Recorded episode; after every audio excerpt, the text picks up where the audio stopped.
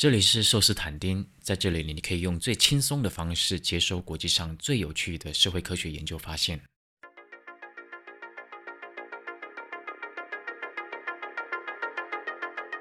一九九九年，如果你那时候已经出生了的话，那你应该还记得，当时整个世界都弥漫在既兴奋又带着一点恐慌的氛围当中。很多人怀抱着乌托邦式的幻想，觉得人类的生活一定会在二十一世纪发生巨变。今年是二零二二年。二十一世纪已经过去了五分之一，再过一百年，哆啦 A 梦就要回来拯救大雄这个妈宝普信男了。在这二十二年当中，确实有一些过去难以想象的事情发生了，比如区块链打破了我们对于货币的想象，电脑现在会自己挖矿赚钱；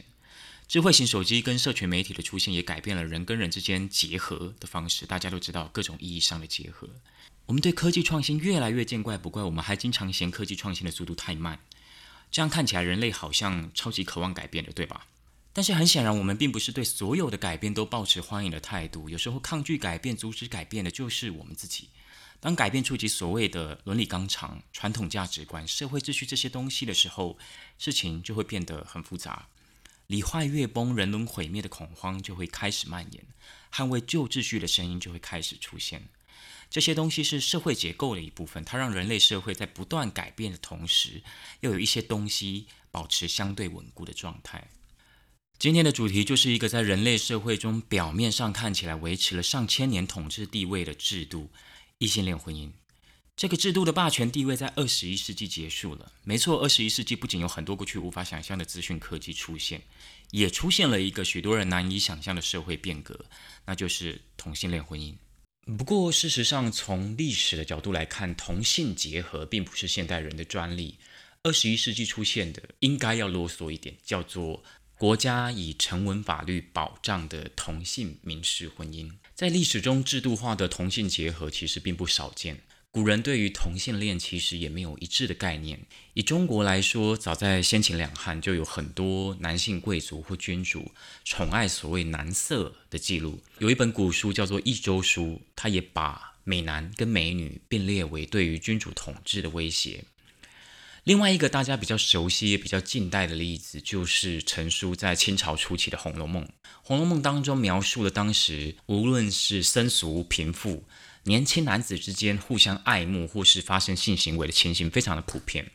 我想，即使是读过《红楼梦》的读者，应该也都记不太清楚贾宝玉的那一票男性朋友当中有哪一些，同时也是他的炮友。香港大学的吴存存教授在他的《明清社会性爱风气》这本书当中就说了，他说，明清两代的男性同性恋风气历时长达四百年。他说，当时的世人不但对同性恋持宽容的态度，而且还经常提倡发扬。当时的知识阶级认为同性恋跟异性恋一样是一种正常的性爱方式。吴存存教授认为，这场同性恋风气的规模之大、时间之长、程度之深，在世界的性史上也是很罕见的。但是，为什么我说二十一世纪出现的只能称之为成文法律中的同性民事婚姻呢？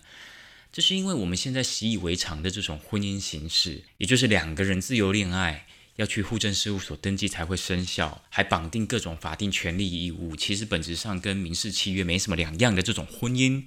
它的历史也很短，大概在一八三六年英国的婚姻法案出台之后，才逐渐出现雏形。所以，你与其说同性婚姻的历史很短，不如说我们现在习以为常的这种民事婚姻制度，它本身的历史。其实也很短，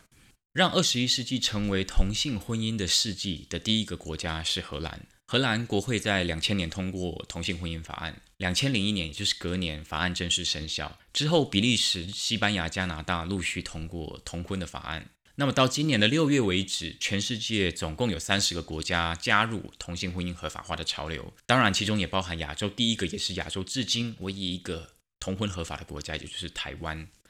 虽然二十一世纪才过了二十二年，同婚合法的国家就从零个变成三十个，听起来好像还蛮快的。但在全世界将近两百个国家当中，目前有七十一个国家同性恋是法定犯罪行为，其中甚至有十一个国家同性性行为最高可以判处死刑。我想对异性恋者来说，脱单需要的是缘分、长相、身材哦，或者是交友软体。但是对这十一个国家的同志来说，他们比较需要的可能是第二条命。台湾在二零一七年通过同婚实现，二零一九年同婚法案生效，但这是不是代表台湾的同性恋已经可以很坦率的跟任何人出柜了？呃，好像也还没有到那个程度。二零二一年，也就是同婚合法两年之后，台湾彩虹大平台委托趋势民调公司调查台湾人对 LGBT 族群的各个态度、各种态度。当被问到有没有办法接受自己的小孩是同性恋的时候，有百分之四十四的民众回答：我懂啦。欧盟的跨国大型调查，欧洲趋势调查，它也定期调查这个问题。根据二零一九年的数据，回答没办法接受自己的小孩是同性恋的民众的比率，欧盟平均整体的平均是百分之二十七，荷兰是百分之五，台湾是在台湾是百分之四十四。那东欧有很多的国家在百分之五十以上，比如说台湾最近在国际上的新马姐立陶宛，它的比例就是百分之七十。哦，在欧盟当中呢，堪称是反同指数前段班的国家。另外，台湾的民调还问了另外一个问题：能不能够接受同性伴侣、同性恋伴侣用收养或人工生殖的方式来生养下一代？我觉得民众的反应也很值得细品，因为在过去台湾过去几年的反同婚运动中，同性恋没办法生小孩，所以同性恋会毁家灭国。这是一个很常被提到的一个反同婚的理由。那这个理由在超低生育率的台湾听起来就非常的超级有正当性。所以当民众被问到支不支持同志同性恋伴侣生小孩的时候，我以为大家的反应会是：哎干，原来同志可以生小孩哦！原来原来同志其实是可以传宗接代的哦！哎，拍谁啊？之前还靠北你们不能生，好啦，不然你们去生。结果。是，不管是收养或人工生殖，都有四成到五成的民众反对，而且民众显然对于同志伴侣使用人工生殖技术有更高的疑虑。但是我觉得这样子当初用同性恋没办法生小孩来反同婚，怎么感觉有点像假议题啊？因为大家心里面真正的声音其实是，即使你可以生，我也没有想让你生啊。整体来说，不管是自己生还是收养。台湾大概都有四到五成的民众对同志伴侣养小孩是有疑虑的。当然，我想很多台湾民众反对，可能是对于同性恋伴侣他可不可以成为好家长这件事情感到疑惑。也就是说，他是从小孩子的角度出发。那我觉得这其实很合理，因为目前市面上有很多的亲子教养的论述，他都强调爸爸跟妈妈是两种截然不同的亲子角色，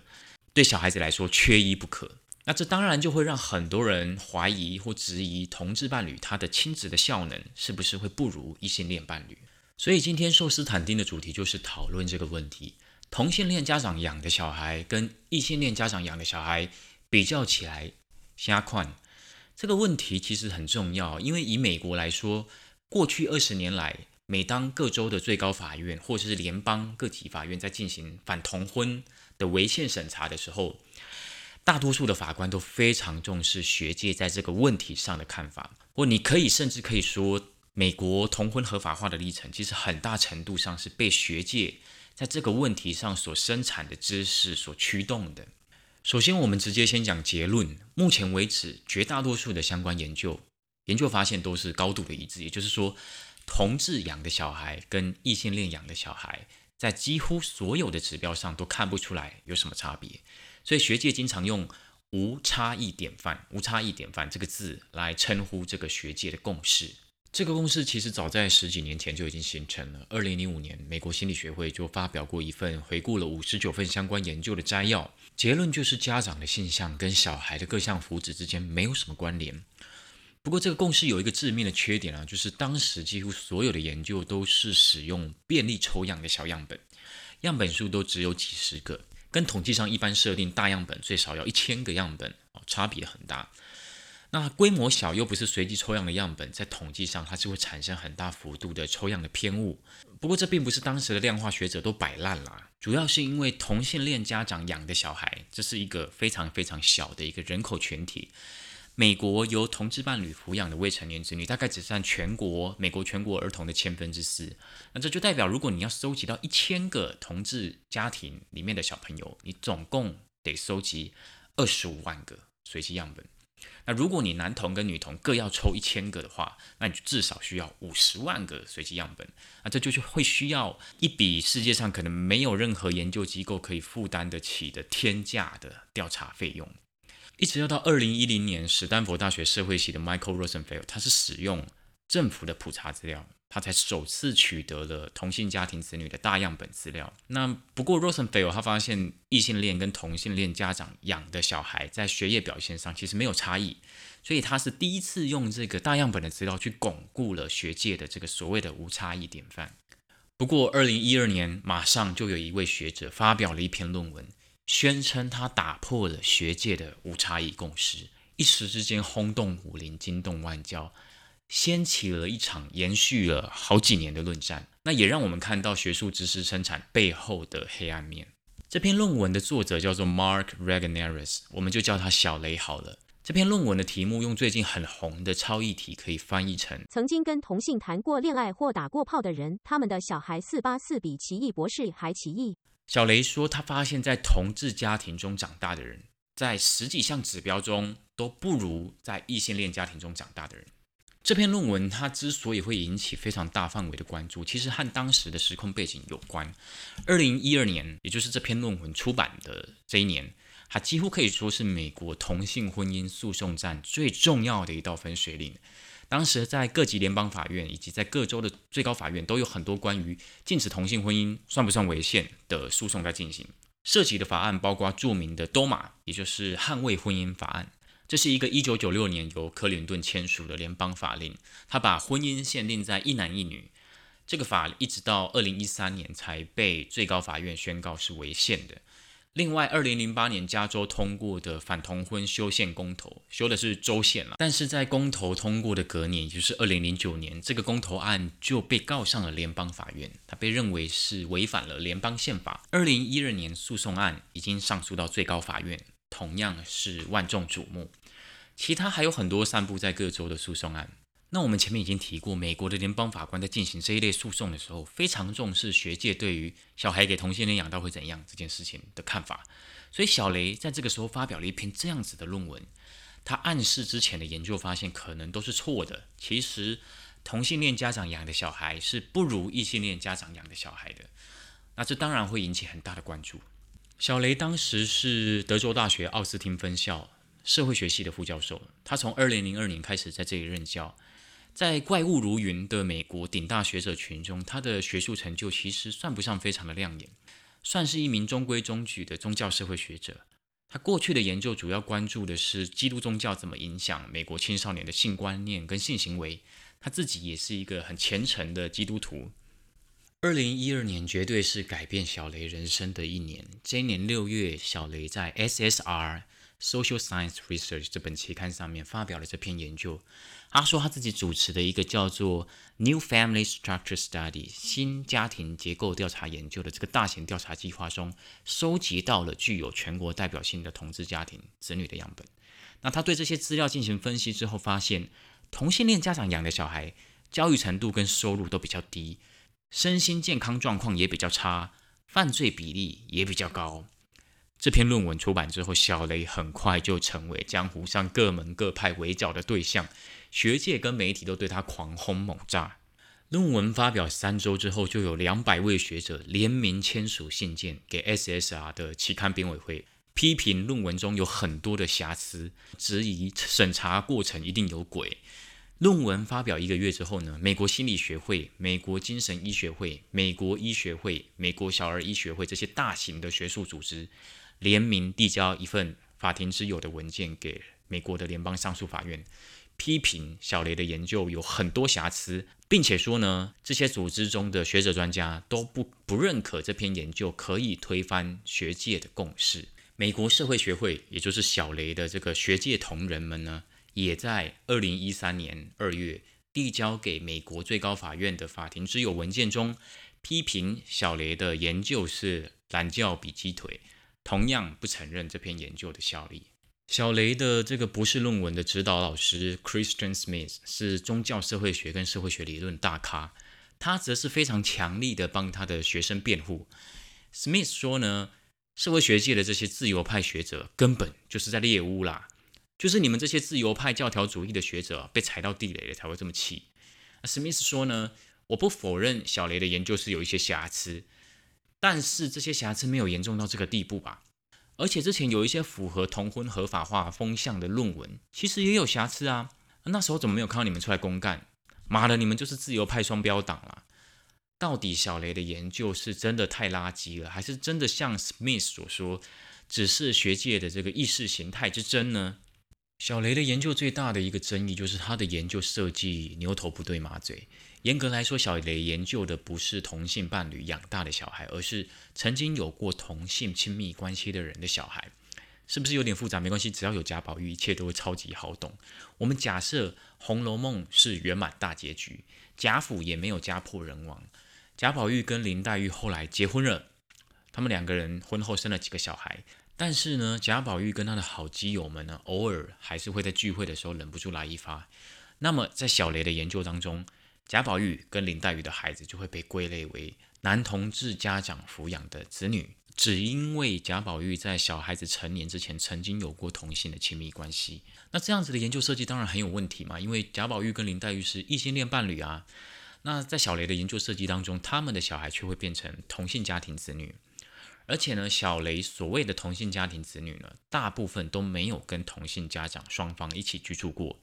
其中只有百分之十六点五的人曾经跟同性家长双方一起住超过三年以上。而且不止如此，只要家长是小雷定义的同志，通通都算同志家庭。所以这项研究中的同志家庭包含了离婚、再婚、领养、单亲的家庭，但是。同呃，小雷拿来做比较的，却是从来没有离过婚、从来没有再婚过的异性恋双亲家庭，这就让人怀疑你根本不是在比家长的形象，你其实是在比家庭结构吧。所以这也难怪美国社会学会会干掉他，说他是拿懒觉比鸡腿嘛。那另外有一个很重要也很有趣的问题，就是有过同性亲密关系的人，就算是同性恋吗？根据美国卫生统计中心二零一六年发布的调查报告。十八到四十四岁的美国成年人当中，曾经跟同性发生性行为的人口，比同性恋或双性恋的人口高出很多哦。什么意思呢？就是说有很多异性恋都曾经跟同性打过炮了。以男性来说，大概有百分之二点八的异男异性恋的男性曾经跟同性发生过性行为，性行为包含口交、肛交。这个数字代表。跟男生打过炮的美国一男，比美国全部的 gay 加起来还要多。那女性的数字就更夸张了。美国十八到四十四四十四岁的异性恋女性中有百分之十二点六，男性是二点八，女性是百分之十二点六，曾经跟同性发生过性行为。换算一下，这代表曾经跟同性打过炮的美国女性。几乎跟美国 LGBT 族群整个加在一起的人口总数一样多，这也代表异性恋女性异女去找同性打炮的几率大概是异男的四点五倍。Holy shit！各位异男，赶快加强你们的性取悦能力，不然我怕再过几年，越来越少异女愿意跟你们打炮了。这些数字告诉我们，曾经跟同性发生过性行为的人有很大的比例。他自我的性向认同其实并不是性同性恋，所以我们根本没办法用同性亲密关系来判断一个人是异性恋还是同性恋。更何况在小雷的研究当中，这些资讯都是子女单方面的报道。你觉得子女可以很清楚的记得自己的爸妈曾经跟谁交往过、跟谁打过炮吗？我自己是连我的狗在公园跟谁打过炮，我都记得不是很清楚。听到这里，我想很多人应该会产生一个疑惑，就是说。如果这个论文真的有这么多的漏洞，那当初他怎么有办法通过期刊的这个同才审查呢？难道所有的审查人都看走了眼吗？其实从后来曝光的资料来看，这篇论文的审查过程比较像是这种情况：求证、旁证，加上主办、协办所有单位，全部都是我的人，怎么和我斗？首先，这篇研究涉及的两个研究领域，LGBTQ 跟亲职。都跟小雷过去的研究没什么关系。小雷的专长是宗教社会学，那为什么小雷要突然做这个题目？二零一零年九月，也就是论文发表了两年前，有一个叫做 Witherspoon Institute 的保守派智库，找上小雷，他问小雷说有没有兴趣当这个我们刚刚前面提到的 New Family Structure Study 的计划主持人啊？他们同时也告诉小雷，他们会提供大概七十万美金，也就是大概两千万台币的这个资金赞助。那这个 Witherspoon 背后是另外一个大金主，叫做 Bradley Foundation。纽约时报称这个 Bradley Foundation 是美国保守阵营最主要的金主之一。那这两个机构呢，一直以来都是公开的参与跟组织反同婚的运动。那他们也跟这个美国影响力最大的这个反同婚团体，我想很多人可能听过，叫做 NOM，呃，National Organization for Marriage，有很密切的关系。那这个 NOM 它是在二零零七年成立的，二零零八年就是 NOM 成功的推动加州反同婚的公投。那 Witherspoon 的主席 Louis Tellers，也就是 NOM 的创立董事之一。所以你可以看到小雷的背后的金主，其实就是一大堆的这些有错综复杂的关系的反同婚的很有钱的保守派的团体。那么为了生产这篇交给小雷执笔的论文。这两个组织前后一共出资了七十八万五千美金，约合台币两千三百七十九万。从小雷跟这两个金主之间的电邮记录可以知道，这项研究计划一开始的发起人跟主持人是维吉尼亚大学社会系的 Bradford Wilcox，我们就叫他微考好了，听起来好像在骂人，但是我们就叫他微考好了。微考早在资料都还没有开始收集之前，他就已经锁定了。SSR 这本期刊，他跟小雷在 email 中说：“哎，我们系上有一个前辈的好妈吉，他就是 SSR 的主编啊，当了几十年的主编了。我知道这个主编很欣赏某一个某甲学者，刚好我们不是想去拉这个某甲学者进来这个计划嘛？到时候我们就可以跟主编推荐由这个人来当审查人之一。”二零一二年二月一号，小雷把论文投稿到 SSR。结果这篇论文在三月十二号就被接受刊登，整个审查过程只花了五个礼拜的时间，而且根据编辑的记录，这篇论文还曾经发回作者修改，也就是说扣掉中间修改的时间，这篇论文只花了大概三到四周就完成了两轮的审查，这对期刊审查来说是近乎不可思议的神速啊！一般来说，投稿一篇论文到比较有学术声望的期刊，需要经过编辑台审查、外审、修改、再审这一系列的程序，花五个月的等待时间，其实都算快的了。但小雷只花了五个礼拜。我想很多人可能会想，审查这么快啊，SSR 一定是一个垃圾等级的这个掠夺性期刊，对吧？SSR 确实跟一流期刊沾不上边啊，它的退稿率甚至比有些台湾社科期刊还低。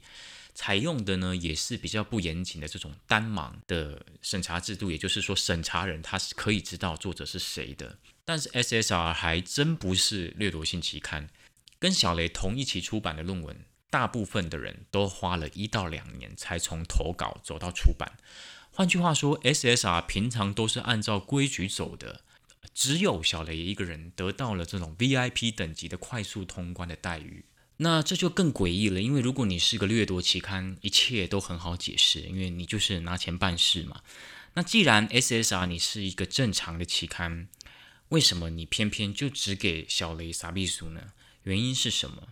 那后来大家也发现，小雷的六个审查人当中，其中一个果然就是微考推荐的那一个学者。更扯的是，微考自己也是其中一个审查人，跟小雷一样，微考的研究专长也跟同志亲子沾不上边。更重要的是，微考生为这项研究的发起人和主持人，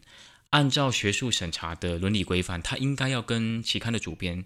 揭露自己跟作者的利益关系，然后回避审查才对。但是他却跟期刊主编谎报他自己的角色，他说他自己只是研究计划里面众多的研究顾问之一。小雷自己则是不断的强调，很多自由派学者的学术研究也都有接受来自保守派团体的资金赞助，所以仅凭金主的这个政治意识形态的立场，就判断他的学术诚信有问题，他觉得他超不服气的。那他也反复的强调，这两个反同婚的保守派金主从头到尾都没有介入他的研究。小雷曾经在一个访谈当中说，他在一开始的时候就跟这个金主说了，他说：“呃，你要来找我做这个研究，OK。但是呢，如果是我来负责这个研究，最后不管我发现什么，我没有在管你的，我就是会如实的呈现这个研究结果。但是小雷他大概没有想到，他的 email 记录很快就被别人曝光了。早在二零一零年的九月二十一号，也就是一开始微考要请小雷来做这个研究的时候，小雷就在 email 里面跟微考说：“哎，我希望这个 Witherspoon 的高层可以给我更具体的指示。我想知道这个研究的界限到底在哪里。我想知道这个 Witherspoon 的高层到底希望这个研究发现什么东西。”那 Witherspoon 的主席 Louis Tellers，也就是我们前面提到的是 Norm 的董事，他在信件中就跟小雷说，这个研究必须要在最高法院做出重大判决之前完成。这非常明确的是在跟小雷说，这项研究的目的就是要扭转最高法院的决定。那微考也在信件中用主持人的口气跟小雷讲，研究发现务必要好好的比较。模范家庭跟同性恋家庭的差异，诶，研究结果都还没做出来，你就直接预设异性恋家庭是模范家庭，你觉得小雷会看不出这句话背后的意思吗？显然，小雷从一开始就很清楚，赞助他的保守派对于研究结果有特定的期待，而且他在信件中也非常积极的表达自己愿意配合这些期待。这跟他在媒体面前把自己塑造成帅气的功德学术人的形象有很大的落差。知道这些背景之后，小雷那些奇奇怪怪的研究设计突然都变得可以理解了。但是，小雷到底为什么要接这个案子呢？他到底图的是什么？为了钱吗？从 email 曝光的账目计算，小雷从这个计划当中拿到的钱应该不会超过五万美金。而小雷所在的这个德州大学奥斯汀分校。副教授的平均年薪超过十万美金，所以我不认为小雷会为了这个数目的钱去赌上自己的学术声誉。在一次访谈当中，小雷被问到为什么要做这个研究，他说：“我现在所处的职业位置，是我已经不太需要去取悦我的学术同才，所以我可以去做我真的觉得有趣的研究。”我觉得小雷并没有把背后的潜台词给说出来。小雷知道高教场域，尤其是社会学，是一个以自由主义为文化典范的世界，所以在他的学术生涯前期，他还不能够展露自己宗教保守主义者的这个意识形态的立场。但是当他镀上了 tenure 的金身之后，也就是当他升上副教授之后，他就终于可以卸下自己的这个天使假面，也就是像小雷说的，他再也不用去取悦他的学术同才了，因为他已经拿到终身教职了。所以，真正驱动小雷的力量，我觉得并不是钱，应该是他的信仰。在论文事件之后，小雷被冠上了像是“垃圾科学的制造者”哦，“名誉扫地的学者”这种称号。但是，小雷大概只花了半年到一年的时间就走出阴霾。之后呢，他接受了很多的访谈，然后他也频繁到天主教大学跟各种基督教右派的组织演讲。二零一八年，小雷甚至顺利升上了正教授。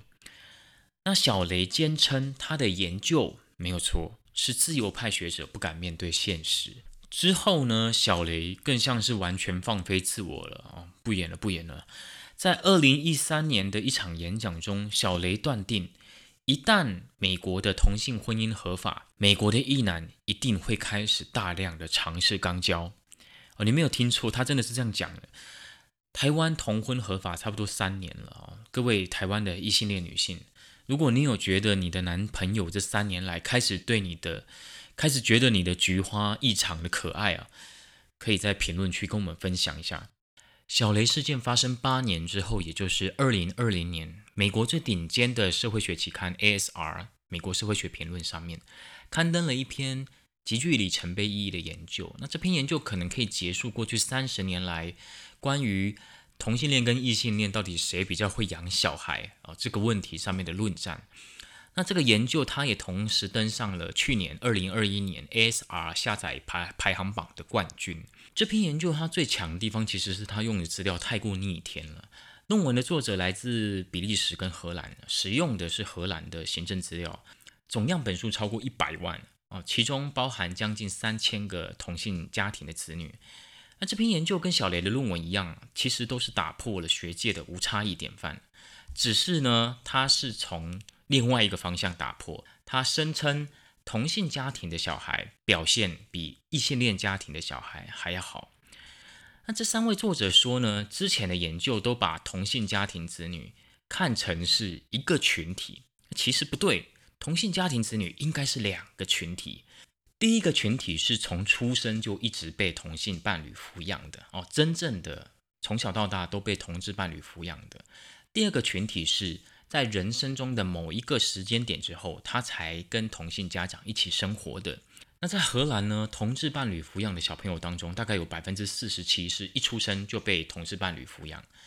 大概有百分之五十二呢，他是先出生在异性恋的关系当中，然后呢是这一对异性恋的伴侣分开之后、分手之后，其中的一方带着孩子找到另外一个同性的伴侣，组成现在的家庭。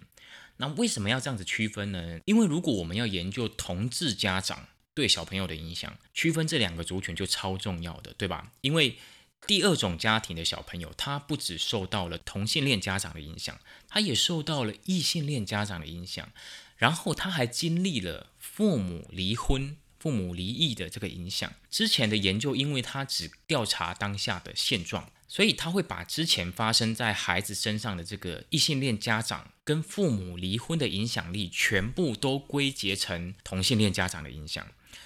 这就好像你先吃了一碗面。你又吃了几颗田螺，你当然不会只受到田螺的影响，而是面跟田螺都影响了你，造成了你必须吃鸡屎白才能解毒的惨状嘛。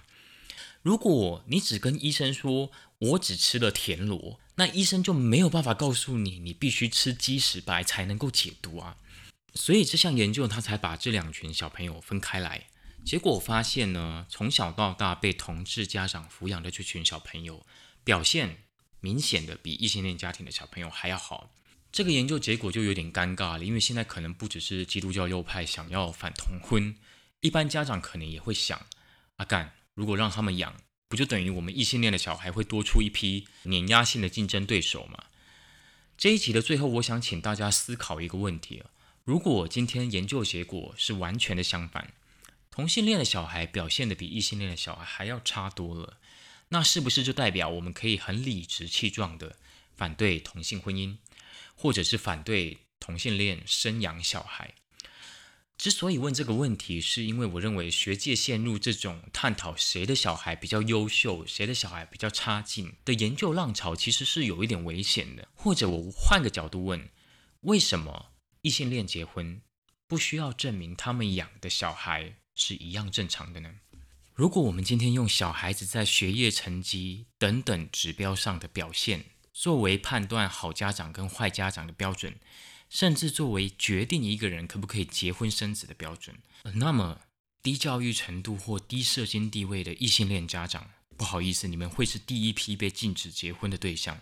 因为学界已经反复证明，低教育程度、低社经地位的家长，注定会让他们的孩子面对一个更困难的人生。他们的孩子成绩会比较差，身心健康会比较差，也会比较容易犯罪。很显然，这个逻辑是错误的。但是，当这个逻辑套用到同性恋身上的时候，我们通常会觉得这个逻辑非常的诱人。这个逻辑错在什么地方呢？首先，这是一个倒果为因的推论，并不是因为低教育程度或低社经地位的家长做错了什么，所以让他们的孩子陷入劣势或困境。真正的因果关系是倒过来的。是因为人类所有的制度都没有办法避免经济力量的渗透，优势家庭必然会用经济资源抢占有利的社会位置，所以弱势家庭的孩子当然只能被挤到相对劣势的位置上。所以，我们不仅没有禁止低收入或低教育程度的异性恋者结婚，我们每年还编列大量的政府预算去帮助这些家庭。去设计更好的升学制度，就是因为我们希望让好的位置、好的社会位置不要完全被优势家庭垄断。那么，同样的道理，如果同性恋家长养的小孩表现比较差，为什么我们不是想着去帮助他们，而是想着怎么去进一步的惩罚他们呢？这个逻辑的第二层陷阱就是他创造了一个凶手不是我的灯下黑的假象。美国的研究发现。在制度跟居民态度都对同志比较友善的州当中，同志家庭的小孩会表现得跟异性恋家庭的小孩一样好。OK，这就是我们讲的无差异典范。但是呢，如果是在对同志不友善的州当中，同志家庭的小孩就会表现得比较差。研究发现，这是因为小朋友在这些州当中更容易遭受到霸凌，学校的老师呢也更容易因为歧视而有差别待遇。如果造成同志家庭的小孩表现比较差的原因，就是因为我们自己的歧视。这个时候，当我们以各种儿童福祉作为反对同志生养小孩的理由，就会变成有点像是套套逻辑，或者说难听一点，有点像是做贼喊抓贼。因为实际的情况是，我们歧视你，我们霸凌你，造成你的小孩表现比较差。这个时候，我们再反过头来指责你。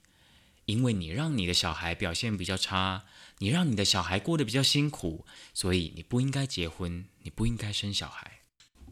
这样的论述其实很常出现在公众当中，因为很多时候我们真的不知道自己就是凶手，或者就是这个因果关系当中更根本的那个原因。我们没有意识到，所谓的社会结构就是由我们自己和许多其他的人一起构成的。在我们的社会当中，其实有非常多这一种正当化歧视的论述存在，也就是你歧视一个人，你会想方设法的去想一些理由来正当化你的歧视。这些正当化歧视的套套逻辑，让歧视可以不断的稳固的复制下去。可是歧视本身可以用来作为正当化歧视的理由吗？这是寿斯坦丁的第一集。如果你喜欢我的内容，欢迎你订阅与开启小铃铛。我会继续在这里贩售科学知识的回转寿司。